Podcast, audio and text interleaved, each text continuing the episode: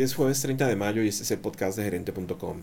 A continuación, los titulares de las principales informaciones que trataremos en el episodio de hoy. Para comenzar, una buena noticia. Colombia mejoró seis posiciones en el índice de competitividad del Instituto Internacional para el Desarrollo Gerencial IMD de Suiza, ubicándose en el puesto 52 entre 63 países.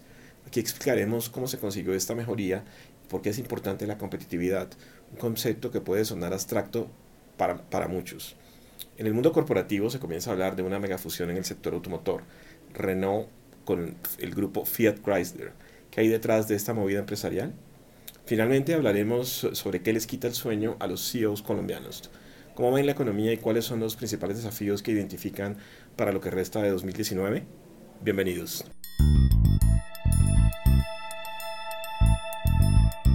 Tras varios años de estancamiento en los indicadores globales de competitividad y de caídas durante los últimos tres años, Colombia mejoró en el escalafón del Instituto Internacional para el Desarrollo Gerencial IMD, ubicándose este año en la posición 52 entre 63 economías.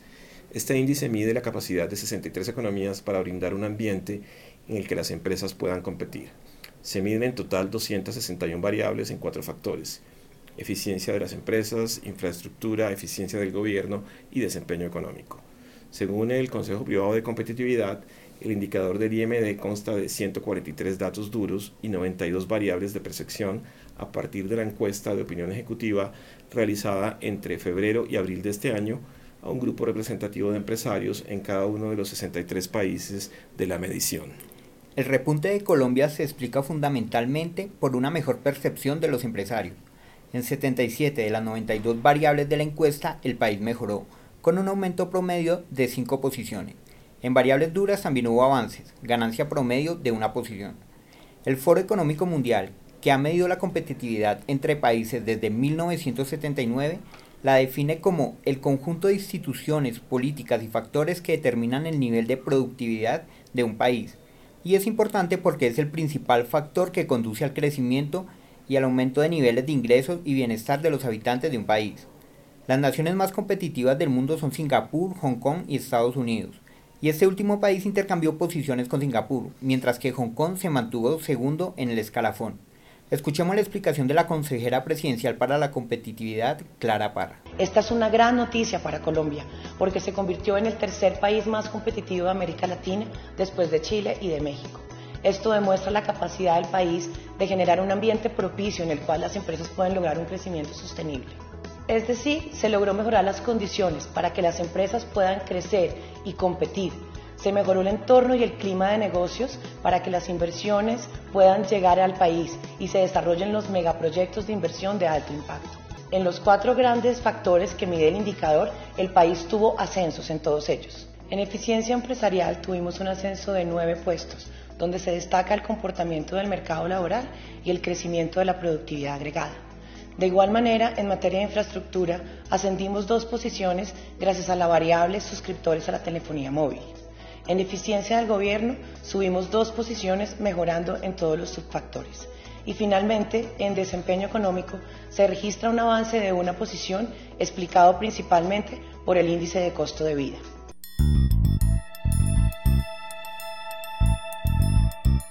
En el mundo corporativo, una de las noticias del año podría ser la fusión de Renault con el grupo Fiat Chrysler.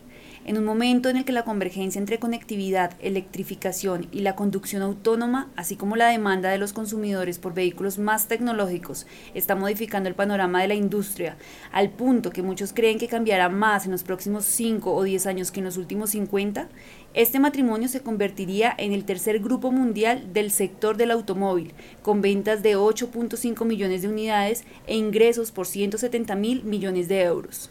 Actualmente el liderazgo lo comparten Volkswagen y Toyota, que, anualmente venden 10.6 y 10.5 millones de unidades respectivamente. Pero de llegar a integrarse a la alianza Nissan y Mitsubishi, que ya tienen un, un acuerdo similar con Renault, en total sumarían 16 millones eh, de vehículos al año, liderando de esta forma el mercado. Actualmente los accionistas más importantes de Renault son el Estado francés con el 15% de las acciones y un 28.6% de los derechos políticos. Nissan tiene un 15% y Daimler otro 3.1%. En cuanto a Fiat Chrysler, la familia Agnelli posee el 28.9% y el resto está diluido en manos de fondos e inversionistas del mercado.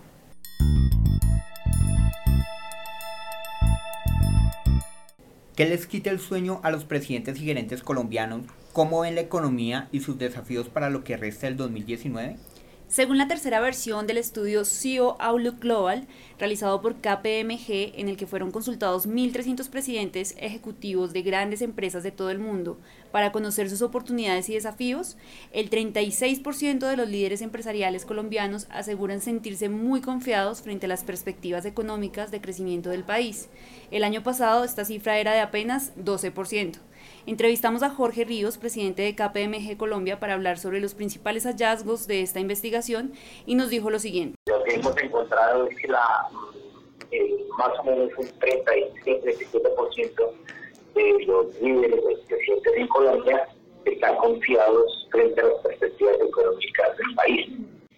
Pero el otro resultado es que esperan crecer, eh, tener un más crecimiento este año que frente año pasado. El año pasado, digamos un solo 16% esperaban tener crecimiento en sus negocios. Este año es un 36%. Eh, básicamente lo que hemos visto es que esto se debe a diferentes factores, tanto internos como externos. Internos en la necesidad de efectuar mayor cantidad de inversiones para cubrir riesgos tanto operacionales como cibernéticos y internos como la facilidad que se está dando ahora para hacer algunos otros tipos de negocios. Uno de los resultados importantes de este estudio está relacionado con el crecimiento de las compañías. 36% de los CEO eh, aseguraron estar muy confiados de lograr un crecimiento a lo largo de este 2019, mientras que en 2018 solo el 16% lo veía así. Por otra parte, en relación a la muestra global, dos tercios de los directivos ejecutivos, es decir, el 60%, creen que la agilidad es la nueva moneda de los negocios. Si no se adaptan a un mundo en constante cambio, su negocio correrá el riesgo de volverse irrelevante, y esto se ha evidenciado en los resultados de este mismo estudio. La mayoría de las compañías están, de cada año van cambiando su, digamos, lo que hemos visto cada año, están cambiando sus prioridades internas las prioridades internas este año, por ejemplo, eran alianzas estratégicas para crecer, adquisiciones para crecer. El año pasado les interesaba más el tema de buscar disrupción tecnológica, de buscar eh, análisis eh, a través de data analytics para poder llegar a resultados diferentes y buscar otras maneras de desarrollar negocios.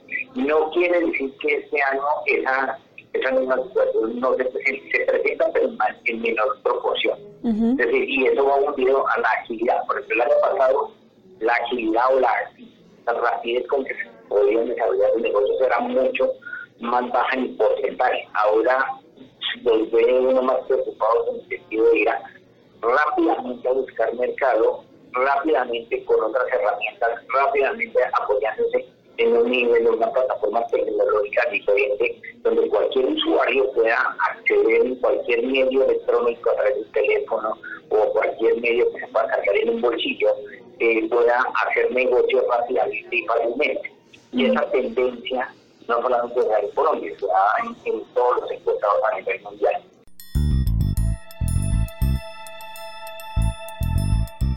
Ingrese a gerente.com para tener acceso a más noticias y síganos en nuestras redes sociales. Nos encontrará en Facebook como gerente.com Colombia y en Twitter e Instagram como arroba gerenteco.